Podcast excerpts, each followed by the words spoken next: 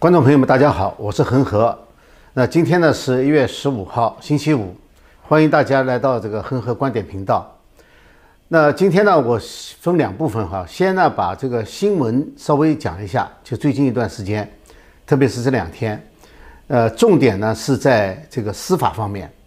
然后呢再讲一下，就是有一个女大学生呃揭发她的母亲，然后导致她母亲失去工作，结果呢她上大学的钱也没了。所以呢，就到这个网上去，呃，这个募捐，结果呢，捐款人很踊跃，很快呢就收到了大概有五六万块钱吧，所以大概大学的学费是没有问题了，呃，但这个事情呢，反映出来一个什么现象？我们重点讨论一下，因为在美国似乎这种事情是不大会发生的，有很多人说这是中国的文革重现在美国，那么是不是它跟文革有什么区别，有什么异同点？我们一会儿来讨论一下。那现在先讲一下哈，就是在司法方面，司法方面呢，这两天呢有三个案子是比较值得关注的，这都是美国的哈。第一个案子呢是这个约翰·沙利文被美国司法部起诉，那么这是一个很正规的案子。这个约翰·沙利文呢，呃，我们知道他原来呢是犹他州的一个很活跃的一个非常活跃的这个跟这个黑命贵运动有直接关系的。那么他自己呢，创了一个组织，这个组织呢，他自己也负责，叫做美国叛乱。那么参加过很多就是这个左派的这种活动，呃，特别是还卷入了一场就是，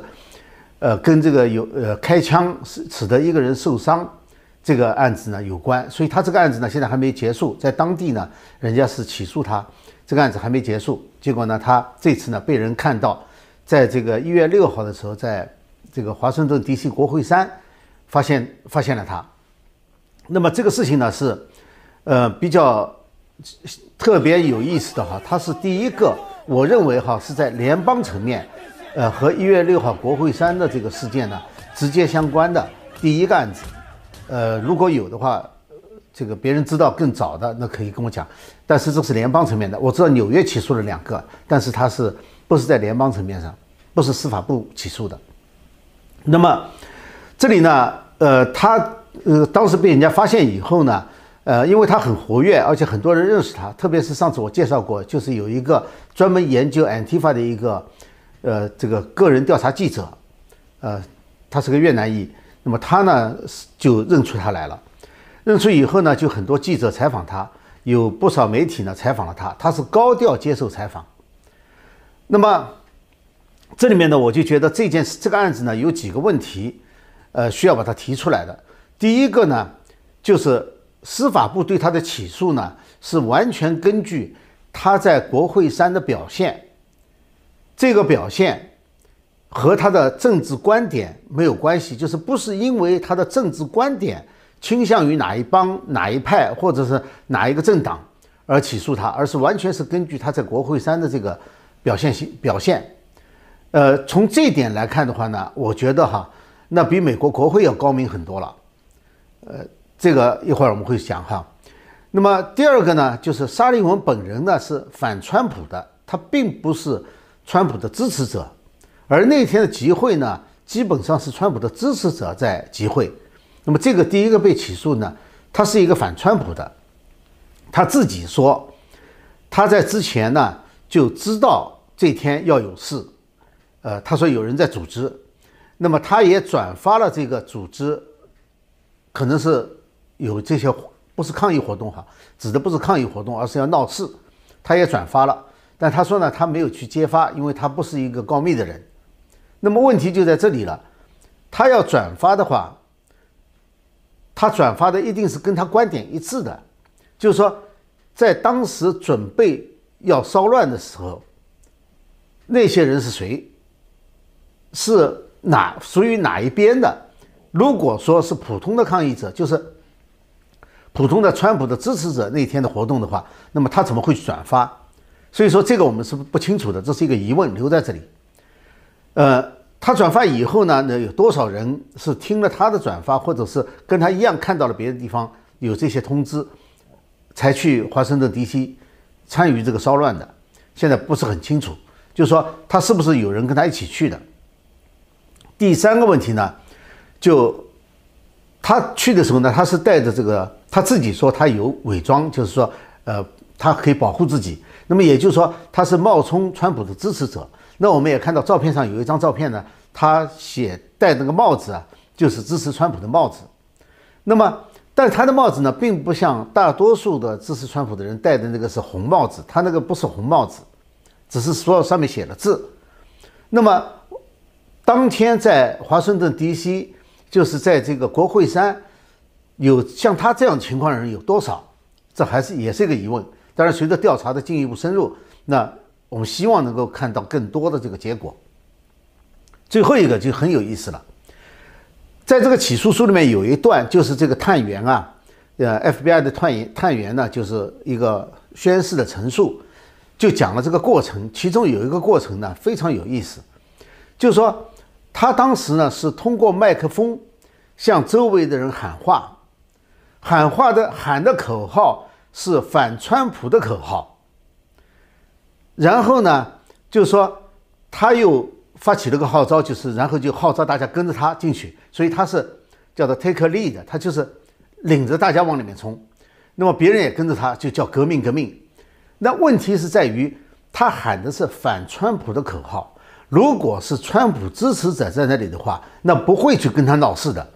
所以说，也就是说，有是不是有相当多数的人，就当时有很大一批人，或者是至少他周围的这批人是有组织的。他去煽动的时候是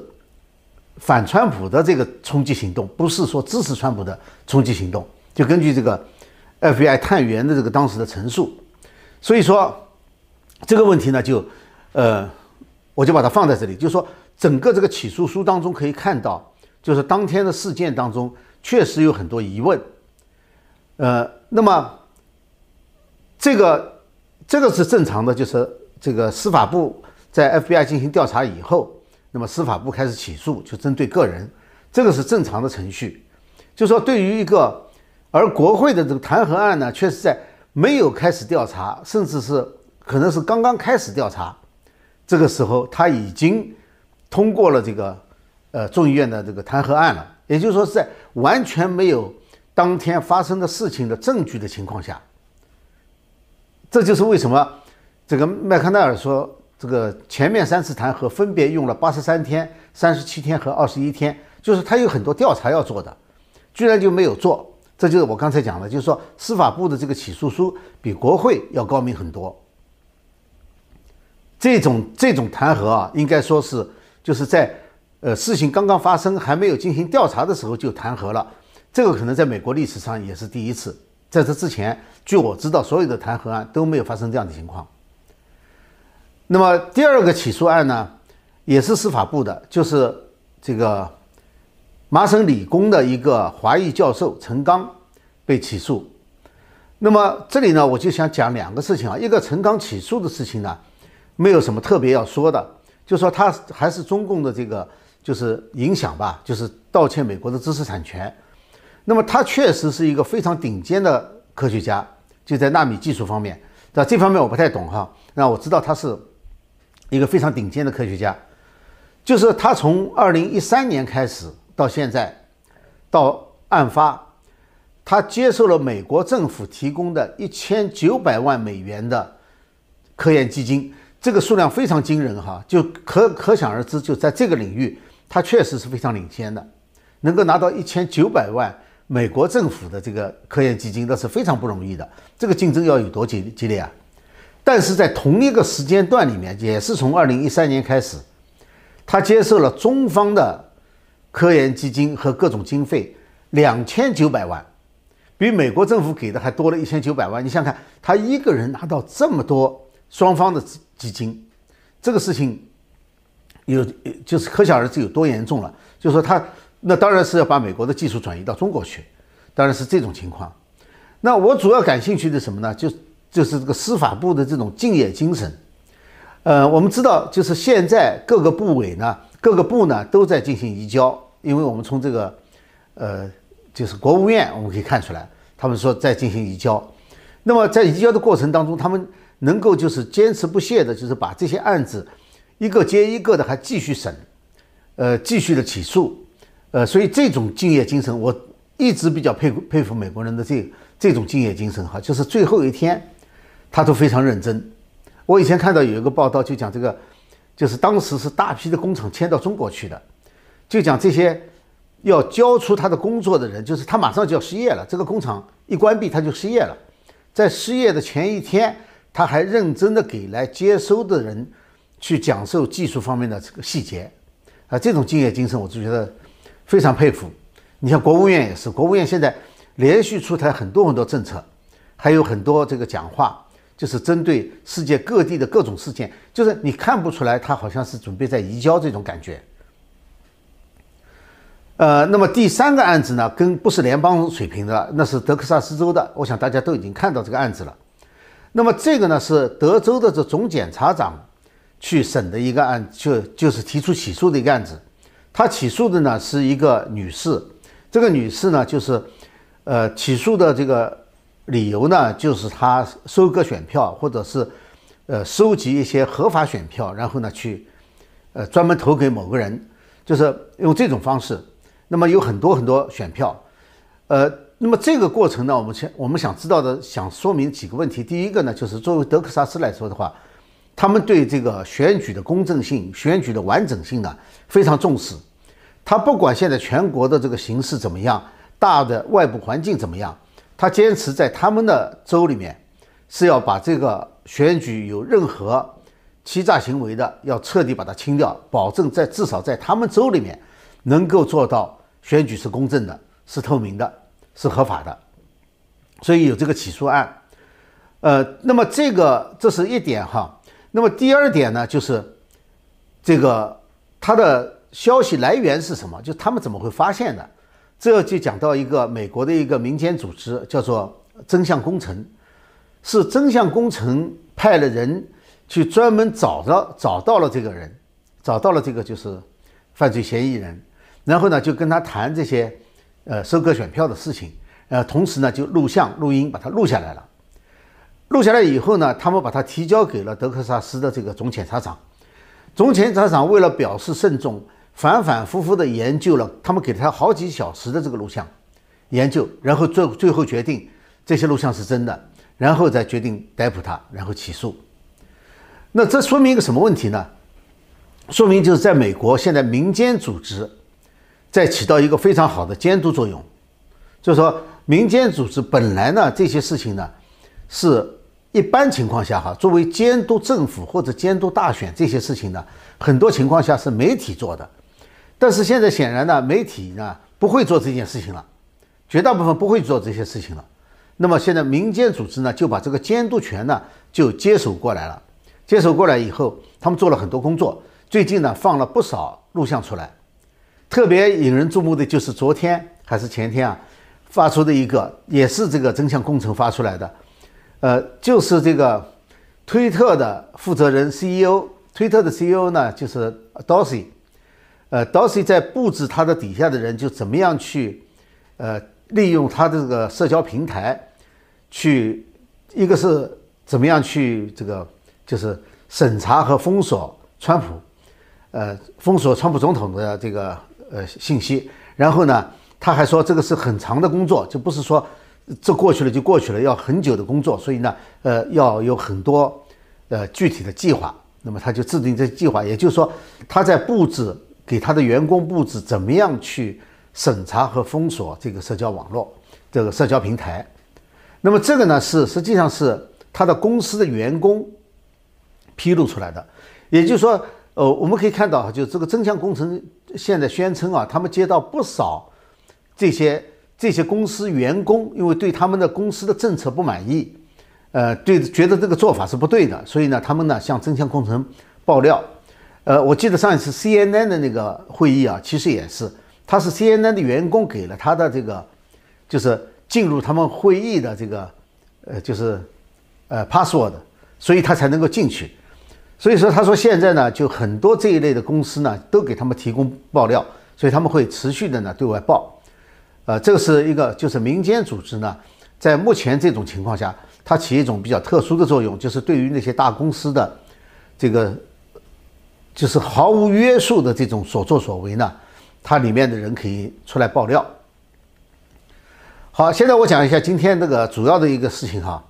就是讲这个这个女大学生，那我们就不讲他的名字了哈。那么他呢，当时呢就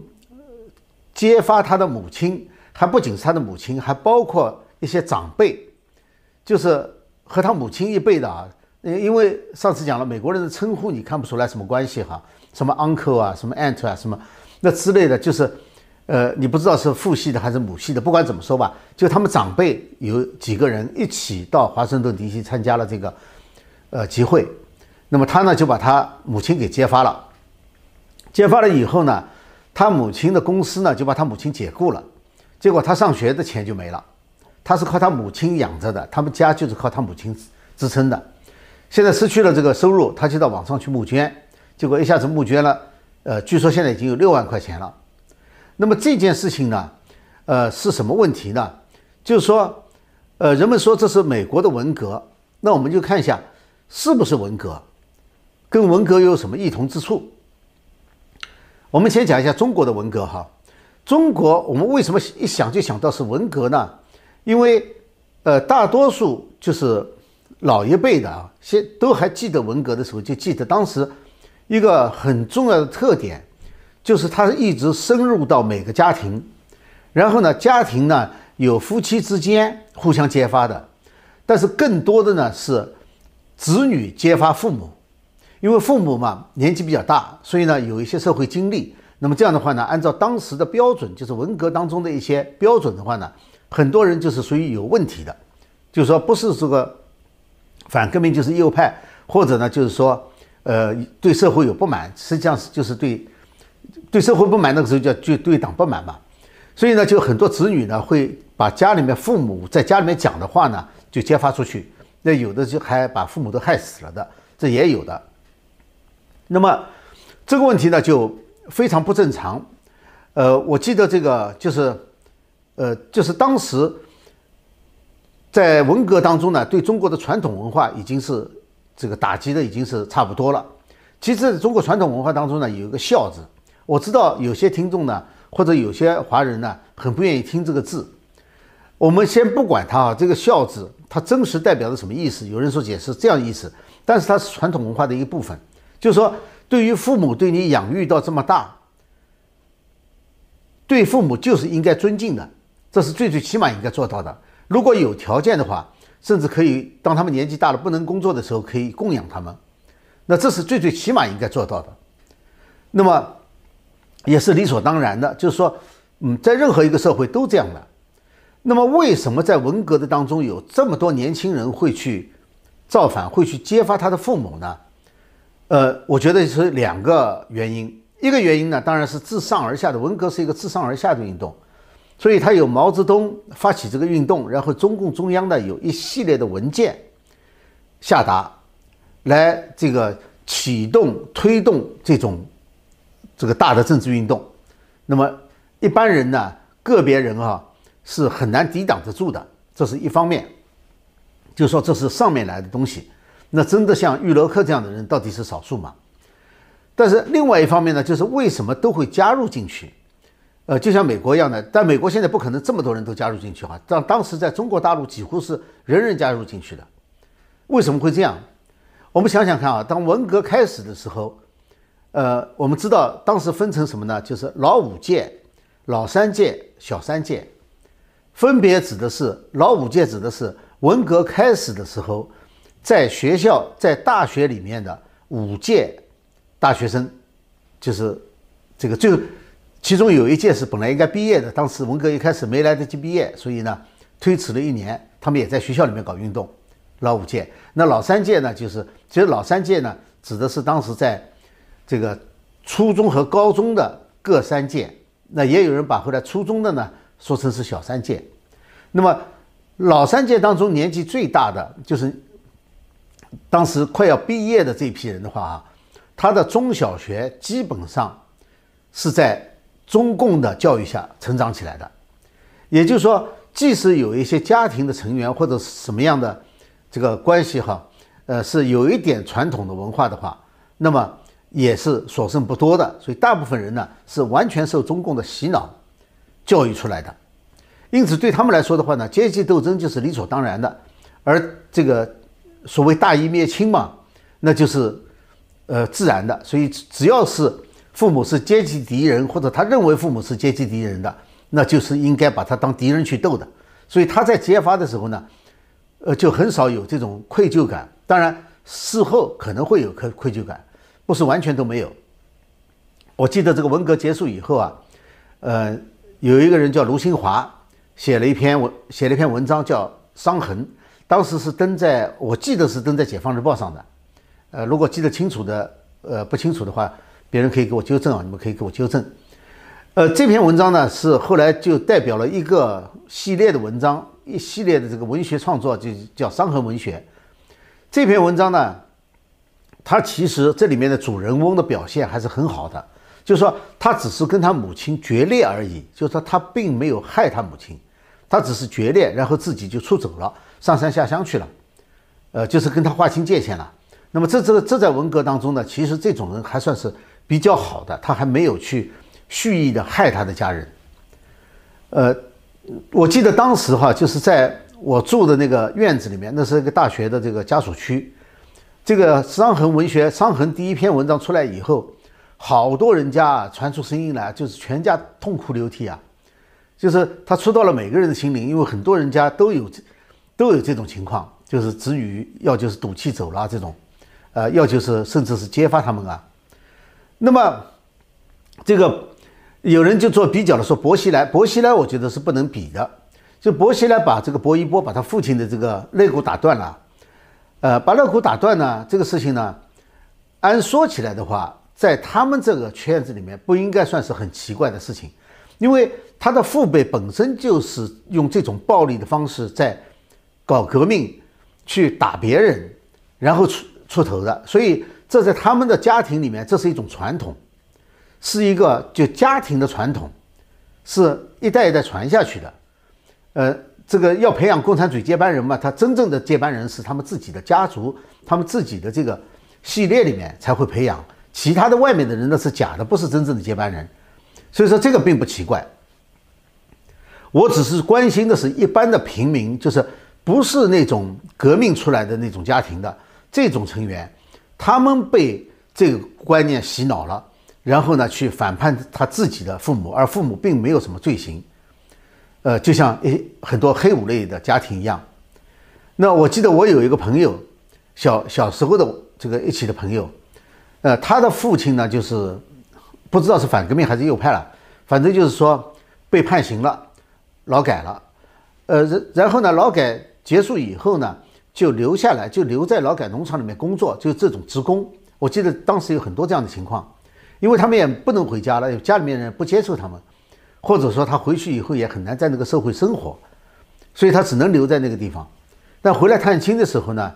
他们家孩子就不让他进家门。呃，最后愣是把他推出去了，甚至要打他，把他打出去。说这是一个，呃，非常大的悲剧。呃，因为有次，就是他们家是我的朋友，所以我知道，其实是有的时候你真的是很很难去责怪他们，因为这个做过黑五类子女的人就知道，就是这是一个非常非常艰难的日子，要熬过来是很不容易的，就是被整个社会歧视。但是在那个时候被整个社会歧视，不管是上学、工作或者各方面，都是这样。呃，所以说他们不可能去当时想到这是中共的罪恶。呃，大部分人想不到，当然有人会想到了。呃，所以呢，他们会很容易的就责怪自己的父母给他们带来的厄运，这个是可以理解的。就是说，这是正常的受这个受牵连。那么对于这个中国的这种情况呢，呃，有两种了，就是子女这样子。一个呢是阶级斗争观念受这个斗争观念的影响，另外一方面呢就是自保，就是保自己。因为中共还有一个政策叫给出路政策，就是他可以把这些人定为叫做可以教育好的子女，所以说很多人就想争先恐后的想挤到那个地方去来保住自己嘛，啊，因此呢就是会用这种方式。那么现在就讲到美国了哈，呃，美国的这个。传统的家庭哈，其实也是讲伦理的，只是说他这个伦理和中国的伦理不太一样。但是呢，它的传统其实是很类似的。哦，我在中国的时候呢，一个感觉就各种宣传教育啊，特别强调的是美国的开放性。但是到了美国以后呢，才发现绝大部分美国家庭呢是非常保守的，呃，是非常传统的，就是相当多的家庭。那么从这个女大学生的情况来看的话呢，我认为她也是在一个传统的家庭里面长大的，就是说她的母亲就是父母这一辈的有可以有这么多人一起去华盛顿 D.C. 参加保守派的活动，那么显然他们是。属于传统家庭的比较保守的传传统家庭，那么作为一个女大学生，为什么她会和她的上辈完全不同？这不完全是代沟的问题啊，因为在在这个政治立场上完全可以是一致的。所以说，这个如果是代沟的话，这个代沟怎么形成的？我认为很重要的就是美国的教育。美国的教育是变化最大的，就是这几一百多年来、两百多年来哈，变化非常大的。而且这个教育呢，直接影响到了美国的下一代，一代一代的往下传的话，这个比例啊，就是离传统越来越远。那么这是怎么回事呢？我们知道，美国在建国的时候哈，呃，建国以后呢，有人说美国是一个政教分离的国家。其实“政教分离”这个词呢，并没有出现在美国的宪法当中，是在美国宪法的修正案里面，就是。第一修正案里面，它有这么一句话，大概意思呢，就是国会不能够立法来确立国教，也不能立法禁止宗教，大概是这个意思。那么根据这个呢，后来呢衍生出来就变成了政教分离。所谓政教分离，就是 state 就是这个国家政权和这个 church 就是和这个教堂或者教会分开来。那后来呢又开始发展到了什么呢？就是。教会、教堂和学校分开来，这一个分离就非常重要。这个分离呢，有两个很重要的步骤完成的。第一个步骤呢是祷告。这个以前美国的这个学校呢，因为美国建国以来很多年，至少一百多年，甚至两百年吧，它都是以基督教为主的。基督教新教当然也有一部分是天主教，所以他的学校里面呢是祷告的，祷告。呃，到了一九六二年的时候，最高法院有一个裁决，就是说学校要求大家都祷告，这是违反宪法的。那么这是一次第一次解释，就是学校里面这个不能强制祷告。那这次还是不能强制祷告，但是是可以祷告还是可以的。后来到了一九六八年呢，就有另外一个案子，这个案子呢就不完全是祷告的了，就跟祷告没有关系了，就是进化论。这就是最终美国学校出的问题，就从这里开始的。就是六八年的时候呢，阿肯色州有一个案子。那么这个案子呢，实际上是，因为阿肯色州呢是这个就是不许教这个进化论的，很多州都不许教进化论。后来这个教师呢就把这个案子呢就给提出来了，就是说他要教了进化论的话呢，呃，就违反了这个州法律。但是他如果不交的话呢，他好像是违反了这个联邦法律，就是联邦法律在这个上和州法律呢是是有矛盾的，所以他就起诉这个案子呢。后来被这个最高法院裁决了，裁决的这个结果是什么呢？就是禁止各个州把任何一种宗教信条作为教育的基础，呃，然后呢就是呃不允许各个州呢在公立学校禁止教授进化论，也就是说在六八年之前。呃，基本上是不许教的。当然，在这之前呢，还有一个一九二五年的案子，我们就不提了哈。就说这最高法院的两次裁决奠定了一个基础。第一个呢是取消学校的祷告，第二个呢是允许进化论在学校里面教。后来呢，到了这个上世纪末的时候呢，又出现了一个案子，是路易斯安那的。路易斯安那的当时呢，他是法那个这个州法律呢是允许在学校里面教进化论。前提是同时也要教神创论。后来呢，最高法院呢就裁决说，路易斯安那这个州的法律呢是违宪的，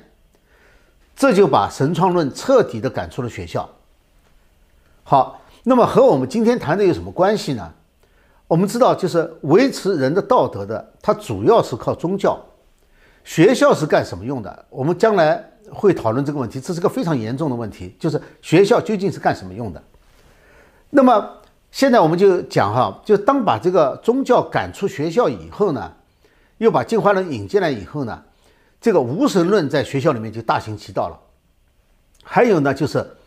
就是本来说起来哈，就是有这个各种思潮嘛，那么各种各样的，特别是这个社会主义、共产主义这种思潮哈。呃，他在学校里面大行其道的时候，如果有宗教在里面的话呢，那么宗教可以有一定的抵抗作用。呃，至少宗教对这这些思潮是是对立的嘛，它有一定的抵抗作用。但是把宗教赶出去以后呢，就成了这个问题。因为严格的说，无神论也是一种信仰，是一种意识形态。如果你把宗教看成是一种意识形态的话，它也是一种意意识形态。呃，你像这个。呃，共产主义啊，社会主义啊，进步进步主义啊，呃，这个什么这个，呃，无政府主义啊，那这些其实都是意识形态。那么这就是说什么呢？把宗教赶出去以后呢，它只有一面的这个意识形态可以在学校里面泛滥，却没有任何可以抵挡它的东西。这就是美国共产主义的议程，就是那个就是那个《agenda》那部电影啊。就是这个《蚕食美国》这部电影里面讲到的，他然后呢，就通过他们的这种教育方式呢，不断的给学生洗脑。这样的话呢，在学生当中，尤其大学生当中哈，他这个社会主义就是支持社会主义的比例越来越高。有很多人就认为，现在怎么这么高的比例哈？在学校当中，学校里面，教师当中应该是在百分之九十以上是是属于这个进步主义啊或者社会主义这种观点的。那么在学生当中呢，那比例也是非常高的。有的人说百分之七十，甚至说百分之八十的。就是说，呃，这种情况呢，我们可以看到，这是没有办法自我纠正的。就是，呃，谁来纠正？没有人能够纠正的。学校肯定不让你纠正，因为学校里面现在的问题是保守派的，或者是就这方面的，连言论自由都没有了，连学术自由都没有了。你看那个，呃，参加川普集会的那个宪法学者。现在回到学校就让他提前退休了，就是说他是没有言论自由的，那么所以就不可能来纠正他，这是没有办法，这个系统没有办法自我纠正的。那么再一个呢，就谈到就是这个学生哈，呃，是不是讲大义灭亲？我认为这里是算不上的。所谓大义灭亲的话，在中国人传统文化当中，它要有一个义在前面，就是说有一个更高尚的、更更多的。其实呢，本来说哈，只要是不适合这个，呃，太严重的冲突，不应该是有这个灭亲这一举的。如果是真的有一个大义的话，那还另当别说。但是这个女学生显然没有什么大义，她就是跟她父母的观点不一致而已，就要把他父母，就得把他母亲置于死地，工作都丢掉了嘛。所以说这这种就是说，他是不容得不同的观点的，这是左派思维的特点。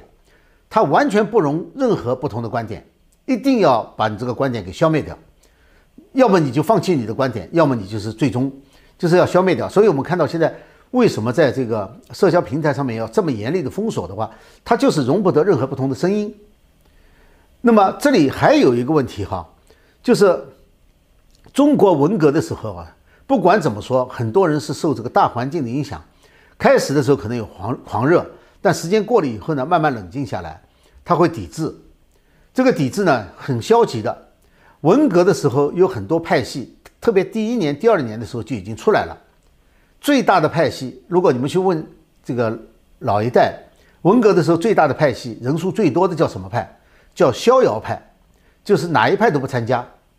就是整天逍遥，这就叫逍遥派。也就是说，人们并不愿意主动的去作恶，做这些坏事。那你没有别的办法，我阻挡不了，我不参加总可以了吧？所以逍遥派是人数最多的。但是呢，在美国这件事情上，这个女学生她没有人逼她，她是主动的，还有这么多叫好的，这么多给她捐款的，也就是说，这个实际上是更可怕的事情。就在人口当中有相当比例的，他已经没有是非善恶之分了，就是认为。这个揭露他自己的母亲，仅仅是因为政治观点不同，这是不仅是可以接受的，还是需要支持的，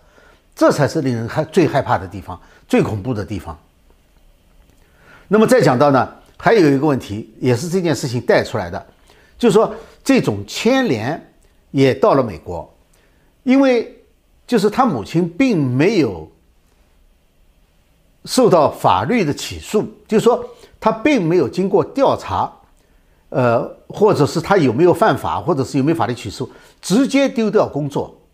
也就是说是他工作的部门把他给开除掉了，不需要任何证据。不需要任何调查，因为他的工作部门也没有资格去进行这方面调查，所以说这种是一种政治牵连，就是一种政治迫害。这种政治迫害就比这个司法部门的调查以后确认有罪就要差很多，就要恶劣的多。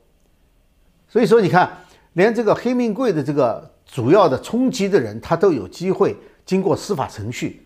而这个女大学生，她的母亲却没有机会经过一个司法程序就被解除了工作，就被就被这个炒鱿鱼了。所以说这种事情呢，就是属于政治迫害的。以前人们认为在美国这种事情不容易发生，其原因就是这个事情在中国是一直发生的，是因为中共呢，它有一个特点，它一夺取政权以后啊，他就搞这个共济制，然后呢，把所有的知识分子全部都包到这个体制里面去。在外面没有人，所以鲁迅那时候人家说鲁迅，鲁迅怎么样？鲁迅在外面可以随便骂国民党，一点意义用都，人家拿他一点办法都没有。但是呢，这个呃，到了中共统治的时候，知识分子是不能批评中共的。为什么？他把你的生活管起来了，一旦离开这个体制了，没有人会要你，没有人敢要你，那么就就等于没饭碗了，就是生活都成了问题。这在中国历史上以前是没有过的。以前的中国的知识分子，他们是不需要去讨好的，他可以避开这个政治，他可以自己跑到山里面去自己过日子。但在中共统治下做不到这一点。那么美国呢？当然，呃，中国后来在改革开放一段时间呢，稍微好一点。呃，现在呢又有这个回去了，又回到原来那个样子去了，就把这些人全都养起来，呃，然后把他们的嘴呢都管起来。但是问题呢是，美国它并没有政府包，也不是政府在管这件事情，所以说这些企业的老板们，或者是他这个部门的这个管理人员，谁给他这个权利，就是因为政治观点不同，就不给人家生活的，所以说这是一个很严重的问题。就在美国，其实他有他自己的严重的问题。总的来说哈，就后面这个话题。呃，我想是说哈，就是说，呃，在美国应该是没有这种概念的，当然也不见得了。现在好像有这个概念的人还不在少数了。就说子女揭发父母，仅仅就是因为政治观点不同，而这种行为现在可以大行其道，还能够得到支持。虽然我认为这还是少数的案例，并不是很普遍的，但是呢，它代表了美国社会的一种现象，就是。当美国这个社会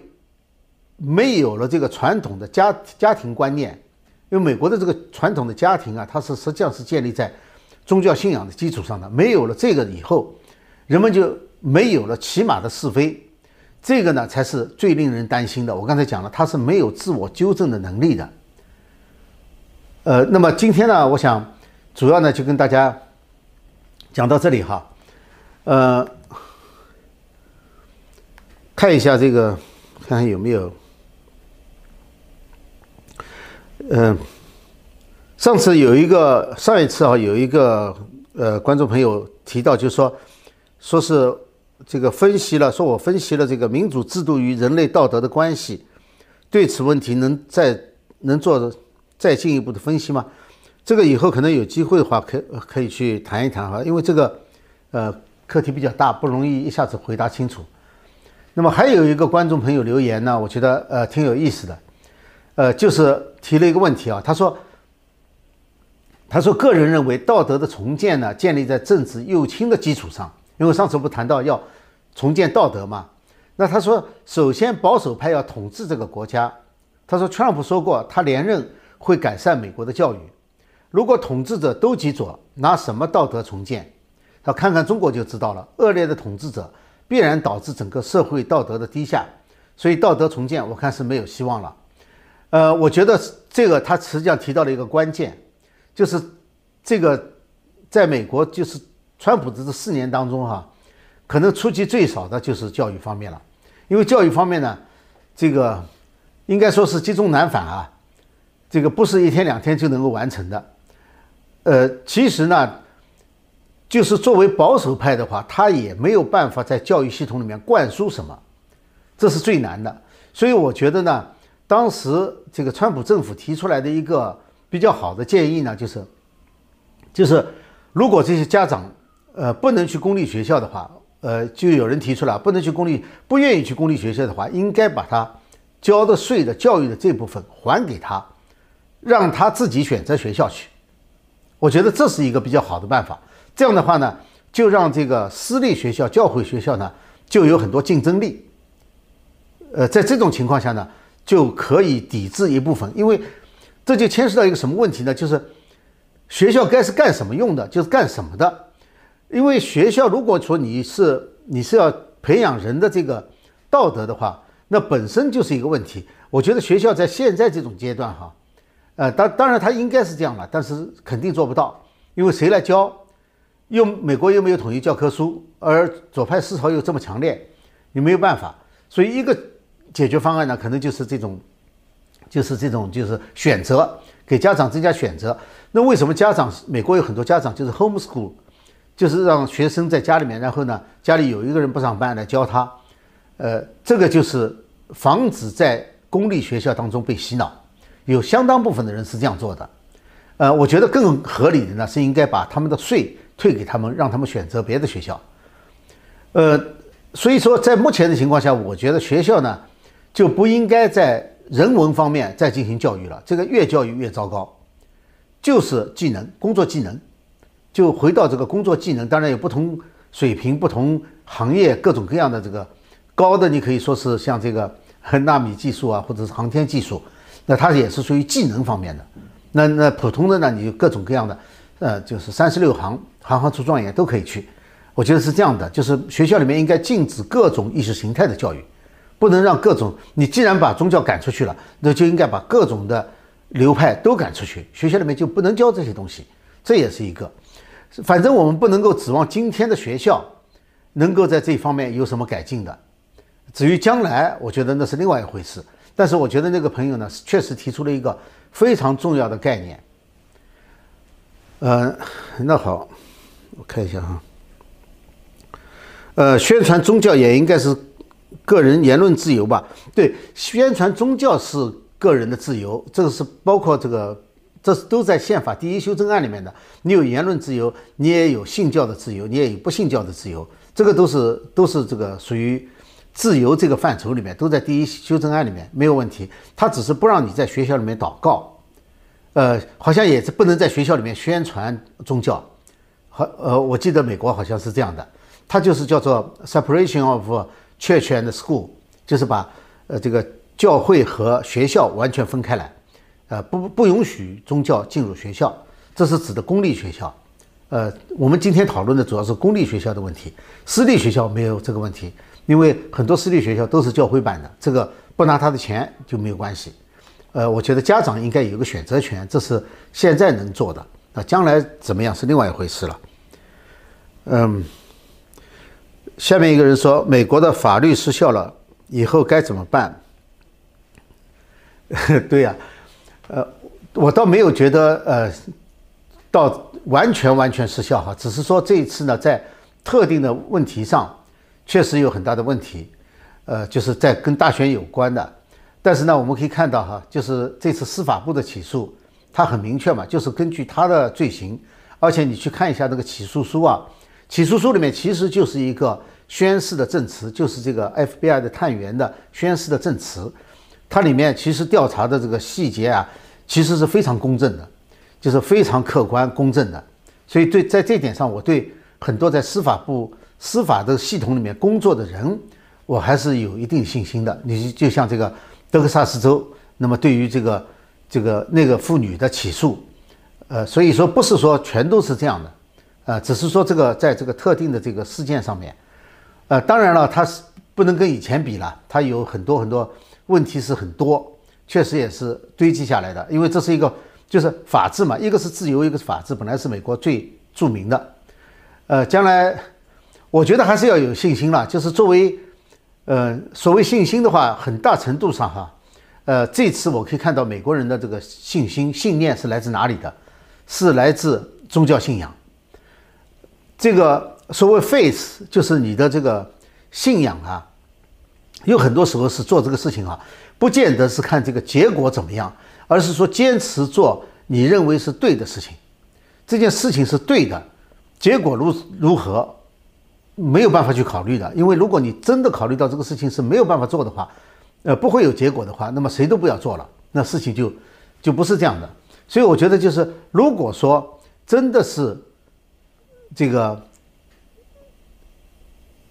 自助者人天助之，就说如果你自己都放弃希望了的话，那么